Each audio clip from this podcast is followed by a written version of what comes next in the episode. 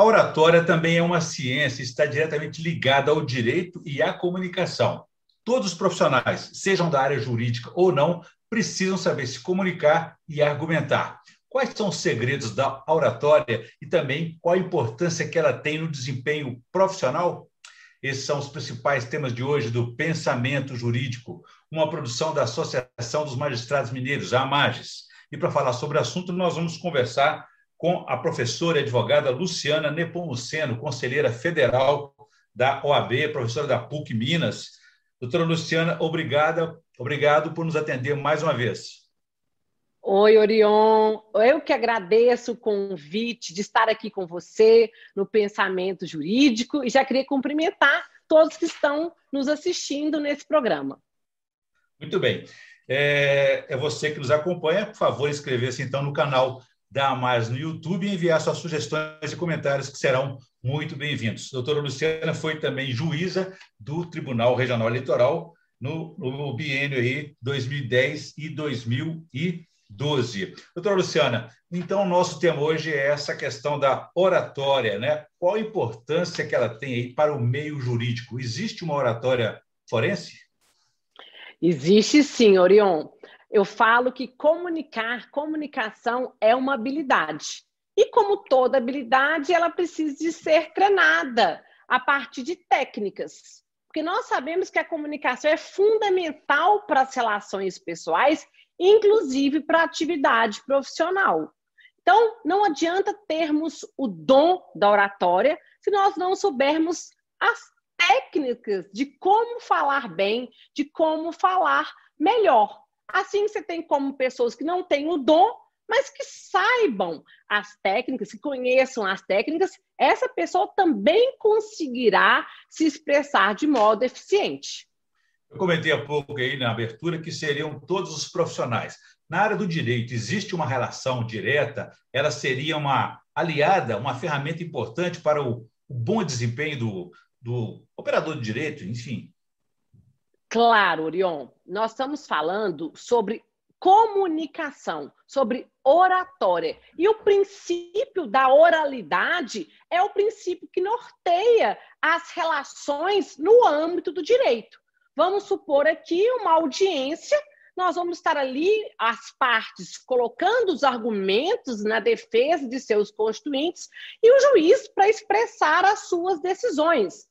Nos julgamentos nos tribunais, nós vamos ter ali os advogados defendendo oralmente as suas razões e os desembargadores, ministros, expondo o seu voto. Então, é fundamental, digo, toda a comunicação é importante para todas as relações pessoais, mas para quem é o operador do direito, uma comunicação clara, com confiança e objetiva é imprescindível, Orion.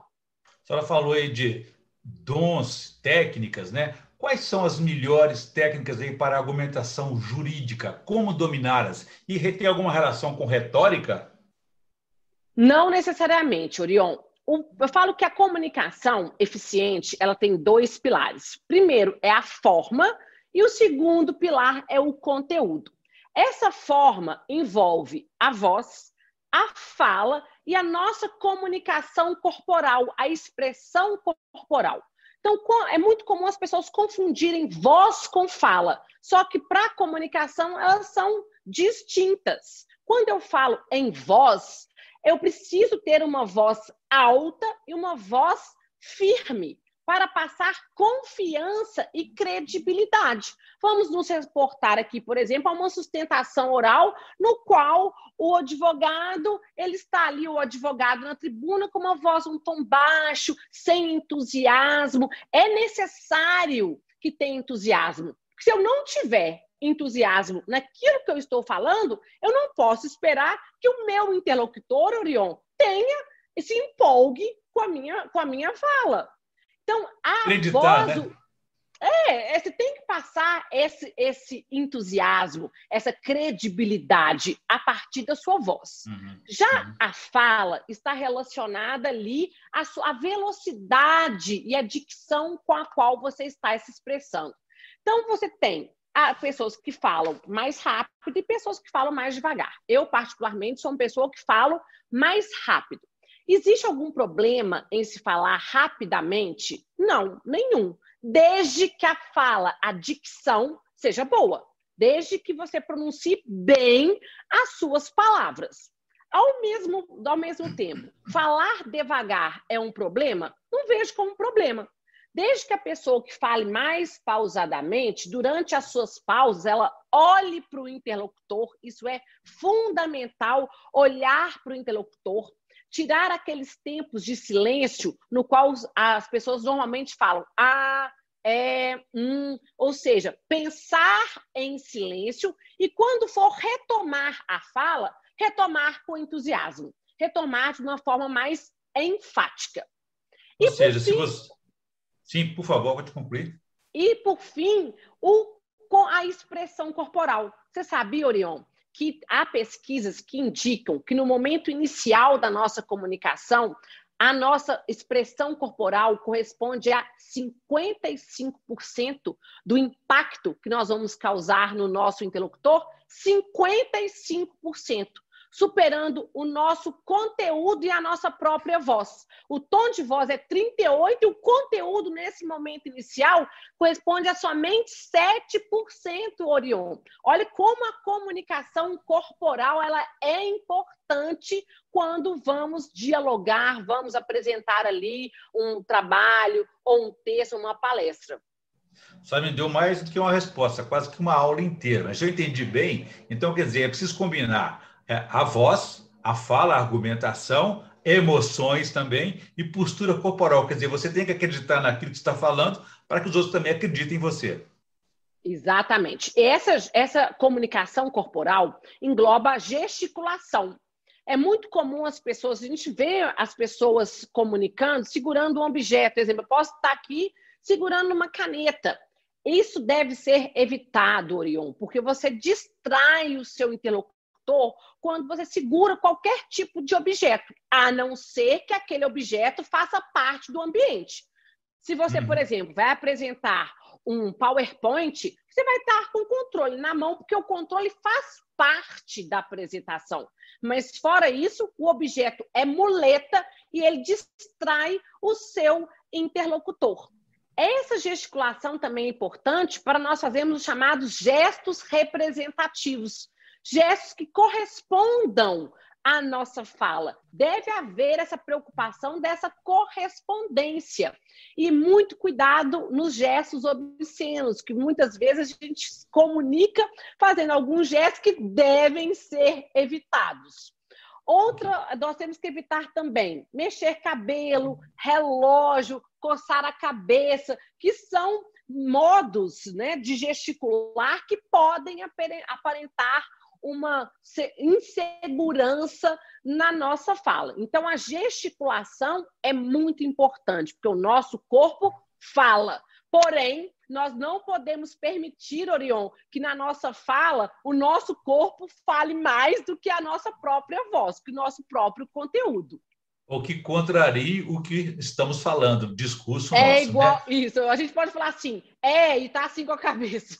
Exatamente. Ou seja, agora, essas questões aí é um conjunto de enorme de informações, de técnicas importantes. A pessoa é, tem esse dom, ela nasce com isso, ela vai aprendendo, ou ela só com o desempenho profissional, com a experiência que ela vai assimilar. Como a gente domina essas técnicas todas de uma vez, o mais rápido possível? Orion, é treinamento. Como eu disse no início da minha fala, toda habilidade requer treino. A pessoa pode ter o dom e sem treino, ela vai acertar muitas vezes sem querer. Então, há necessidade de um treinamento. Improviso vou... não.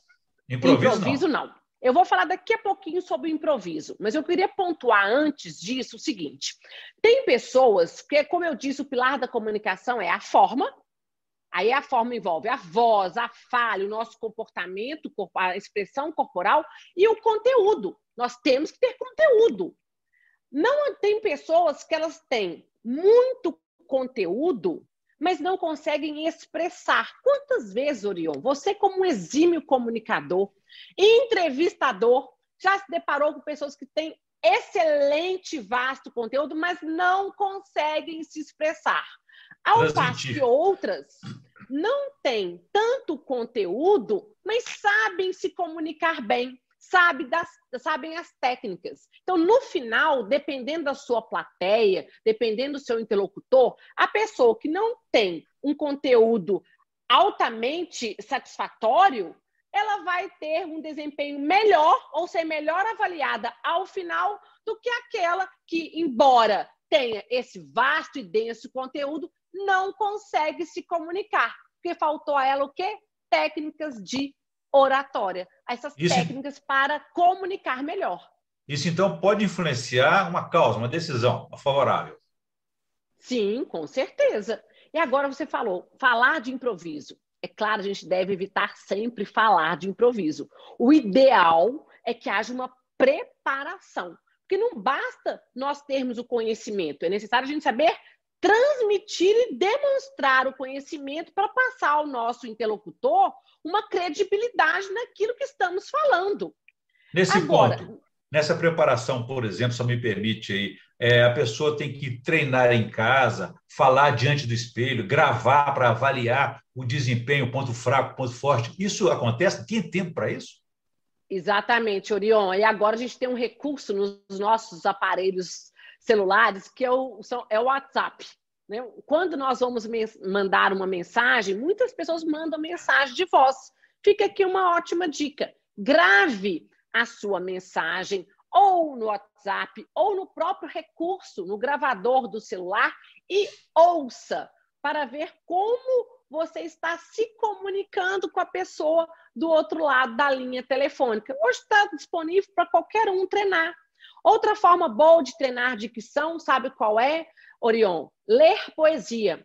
Ler poesia em voz alta treina a cadência na nossa fala. Então, também é uma técnica para aprimoramento da nossa comunicação além de trazer outros benefícios com a poesia, né? Doutora Luciana, é, a respeito aí daquela máxima né, do juridiquês, falar empolado, uma, uma, uma terminologia mais técnica para impressionar as pessoas, lembrando que às vezes estamos falando para um júri de pessoas leigas, né? Isso ajuda ou atrapalha?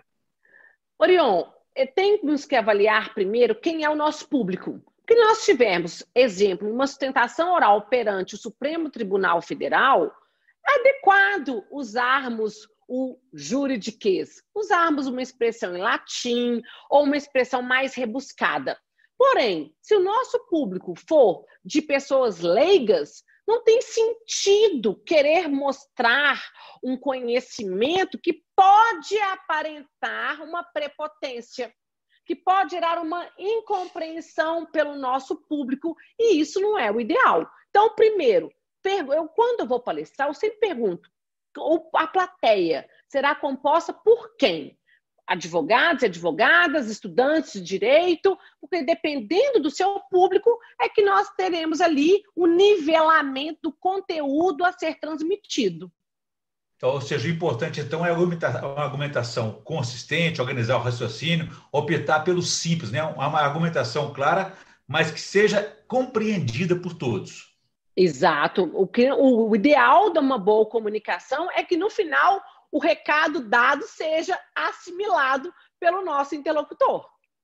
Agora, falando de preparação, as faculdades de direito elas investem na comunicação é, é, para aplicar esse saber jurídico, elas orientam os estudantes, o futuro operador do direito? Orion, eu, quando eu estudei, eu aprendi, eu tinha aula de oratória infelizmente, essa disciplina ela foi, pelo menos na faculdade que eu estudei, ela não existe mais na grade. E hoje nós temos um agravante, que é o meio virtual, o ensino à distância. E muitas vezes os alunos estão ali com câmeras desligadas, microfones desligados, que isso exatamente vai tirando do aluno essa preparação que é indispensável na nossa profissão, independente da área que for seguida por aquele aluno. Se vai ser a magistratura, a própria advocacia, Ministério Público, como nós falamos no início, a oralidade é fundamental para os operadores do direito. E, infelizmente, nós não temos essa preparação adequada como deveria ser. E esse quadro, repito, foi gravado por esse meio virtual que nós estamos tendo que viver e nos adaptar por força da pandemia. Vamos avançar um pouco para o conteúdo agora, né? Qual é o segredo de falar em público, ter um bom argumento? É preciso, por exemplo, recorrer a informações de fora do campo jurídico ou da demanda em questão, contar uma história para poder é, ilustrar melhor o seu raciocínio? Orion, eu falo que todos nós devemos ser bons contadores de histórias. Começarmos a nossa fala, inclusive, contando uma história, porque você já cria uma empatia com o público. Vou até aproveitar e contar uma história aqui. Eu, quando eu estudava, eu sempre estudava em voz alta, eu lia todos os textos em voz alta e andava pela casa. É, eu falava que a minha família era obrigada a saber a matéria, o conteúdo, tanto que eu ficava dando aula para mim mesmo. E eu imaginava que eu tinha uma televisão na minha frente. Eu não sei se isso me ajudou ou não, Orion. O fato é que eu sempre projetei uma televisão na tela da, da janela que refletia a minha imagem era a minha televisão. E eu imaginava que eu estava dando aula. Então, ali eu treinava a minha comunicação. Então, falo que sim, um bom orador, ele deve mesclar não só aquele conteúdo, mas é bom você recitar uma poesia, ou no início, ou no final, passar uma outra mensagem, para a gente, na verdade, demonstrar o conhecimento. Você falou da importância aí de saber para quem está falando, qual é esse público-alvo, né? É, eu vou um pouquinho mais além. É importante conhecer mais um pouco sobre aqueles jogadores, suas ideias. Isso pode ser favorável? Sim, claro. Quando nós vamos a um julgamento, nós devemos, isso para a advocacia, para a classe da advocacia, verificar como aqueles é, julgadores já se posicionaram e se eles já se posicionaram naquele caso concreto que está sendo submetido à análise. Porque ali eu já tenho uma posição ou como antever o que será aplicado no caso a ser julgado. Então, essa análise ela é fundamental fundamental para a gente já conhecer essa posição, caso ela já exista.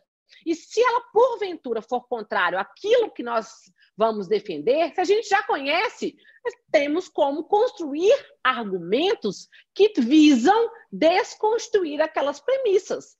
Nada no direito é imutável.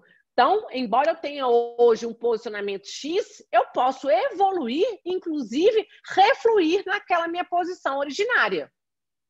Muito bem. Bom, nós estamos na reta final do nosso, da nossa entrevista, doutor Luciano. Eu gostaria de saber mais uma questão aqui sobre a espontaneidade. Isso é bom, é arriscado? Ou, por exemplo, pessoas que às vezes têm dificuldade de falar em público e vão ler uma argumentação em vez de fazer aquela defesa naturalmente, com domínio, decorar o texto? O que a senhora recomenda nesses casos? Decorar é muito arriscado. Por que, eu falo que decorar é arriscado? Primeiro que você pode ter uma falha de memória falha de memória é essa que pode decorrer também do nervosismo. Nós não podemos esquecer que pode haver um, um fator do nervosismo naquela nossa apresentação. Então, se você decora e aliado ao fato de ter decorado, fica nervosa, a pessoa fica nervosa, o risco de dar aquele famoso branco, ele é altíssimo. E como as pessoas vão lidar com o branco? Aí vem uma outra dica. Tenta lembrar. Repete a última frase. Se nada disso der certo, Orion, fale. Vou voltar a esse tema posteriormente. Se deu branco, não conseguiu retomar a última frase, fala. Vou voltar a esse ponto futuramente, posteriormente, para lidar com o branco. Então, decorar não é a melhor técnica, não. Melhor é o preparo. Mas isso uhum. não significa que você vá falar de improviso falar de improviso também é um risco altíssimo. Porque muitas pessoas falam de improviso, ou seja, falam sem preparação. Aí chegam na hora da apresentação e falam: Ah, eu não domino essa matéria. Se você não domina a matéria, para que está falando? Então, dica aqui para fala de improviso. Comece a abordar um tema correlato que você domine, para dar tempo de você formular a ideia, formular o pensamento em sequência daquilo que você teve, tem que falar de imediato e não teve tempo hábil, hábil para se preparar. Muito bom. Mais duas dicas, dicas, por favor. A questão da roupa, de se apresentar, e também a questão das saudações a quem estiver presente num, numa Câmara, numa Câmara de Tribunal, ou num júri, ou até mesmo, como você falou, no STF. Como é que deve ser essa saudação e essa apresentação pessoal? Bom, a questão de vestimenta. Quando a gente está nos julgamentos presenciais, Orion, tem a beca. A beca exatamente é aquela veste que visa dar uma isonomia, uma uniformidade para as roupas, sejam de homens, sejam de mulheres, que vão comparecer ali à sessão do julgamento. Só que agora nós estamos no meio virtual. Nós estamos, então, às vezes, dentro de casa. Eu, por exemplo, estou agora transmitindo o programa da minha casa, fazendo o programa da minha casa. Eu posso estar ali no meu escritório. Agora, essa dica, eu vi uma pessoa dando essa dica de um fundo para esse meio virtual estar sempre mais limpo, porque você, quando tem muito objeto atrás, esses objetos, eles podem chamar mais atenção do nosso web espectador do que o que nós estamos falando. Então, a gente está vendo agora, muitas pessoas costumam falar com uma biblioteca linda, né? Tem várias bibliotecas maravilhosas que ficam atrás. Cuidado, porque isso pode desviar a atenção do nosso web espectador. Então, com relação a essas, esses julgamentos virtuais, não temos uma roupa, vamos dizer, um traje para dizer que seja apropriado. Tanto é que a gente já viu várias cenas de pessoas que estão de chinelo, com a roupa de baixo. Então, não, não temos uma, uma, é, uma ética de padrão de vestimenta mas sempre que possível manter ali a, a, a forma que os tribunais exigem, uma formalidade que é exigida naturalmente pelas nossas cortes. Com relação à outra pergunta, foi. Saudações, as saudações as devem saudações. ser feitas.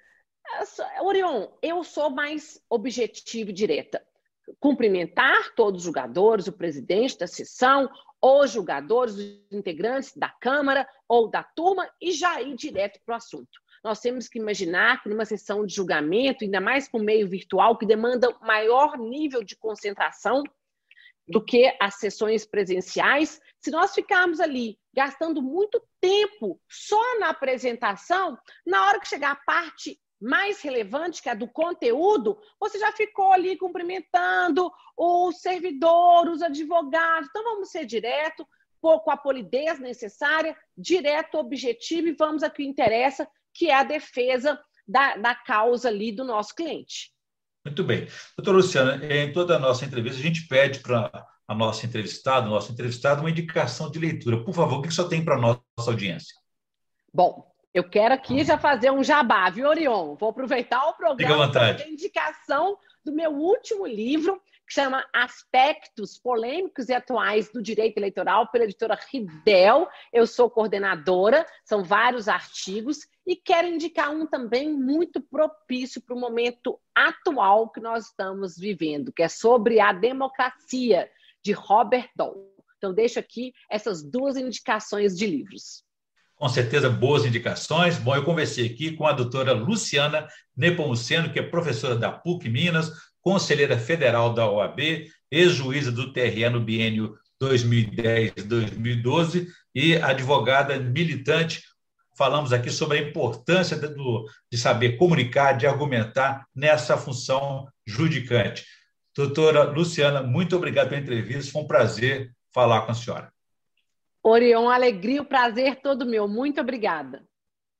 Ficamos por aqui. Você que nos acompanhou até aqui pode ver e rever essa entrevista no canal da Mais no YouTube, nas redes sociais e também no site da associação. Obrigado e até a próxima.